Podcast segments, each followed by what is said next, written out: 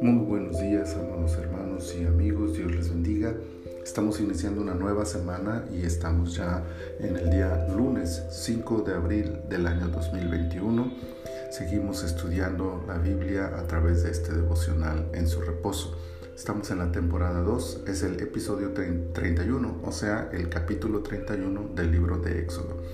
He escogido el versículo 18 para este día que dice, y dio a Moisés, cuando acabó de hablar con él en el monte de Sinaí, dos tablas del testimonio, tablas de piedra escritas con el dedo de Dios. Famosa es la frase que señala el himno nacional mexicano la presencia del dedo de Dios en la historia de la nación. Por supuesto, semejante idea no es original de Boca Negra, sino de Dios mismo, y no por la historia mexicana, sino por la declaración de su palabra al pueblo de Israel y de alguna manera al mundo entero. Las dos tablas entregadas a Moisés por Dios mismo revelan su ulterior deseo de comunicarse con el hombre, algo que sin duda es posible notar desde el inicio de la humanidad, pues que para eso nos creó. Pero el hecho de que éstas sean sus mandamientos demuestran su intención de entregar un legado permanente, no solo algo temporal o efímero, no algo para una generación nada más. Dios deseaba que esto fuera algo perdurable y su palabra escrita señala esa intención.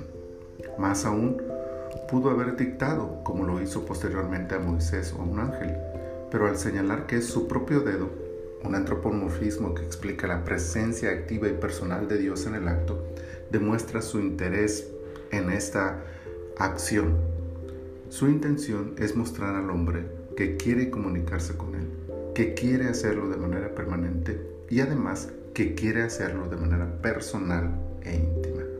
Tal cual, esa intención mostrada en el monte con aquellas tablas escritas por él mismo ha sido congruente con su postura al paso de los años al mostrar su profundo interés por comunicarse con el hombre, al revelar su palabra y al ofrecerse a sí mismo para acercar al hombre a su trono.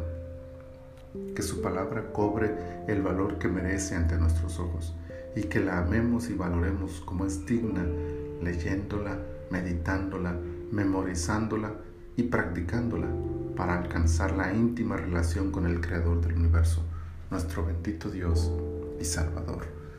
Señor, muchas gracias por tu palabra. Muchas gracias por esta nueva semana que nos concedes. Muchas gracias por este nuevo día que nos regalas. Muchas gracias, Señor, sobre todo por ese interés que tú has mostrado por acercarte a nosotros, por revelarte a nosotros. Y ahora, Señor, este capítulo nos enseña cómo tú te preocupaste por acercarte de manera permanente y de manera íntima a la humanidad a través de tu palabra escrita, Señor. Y por eso te agradecemos por ella y te pedimos, Señor, que sea de bendición para nuestras vidas cada día, que aprendamos a amarla y que aprendamos a practicarla como tú lo deseas.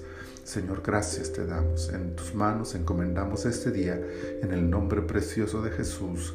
Amén. Amén. Dios les bendiga y que tengan un día y una semana maravillosa y bendecida en el Señor.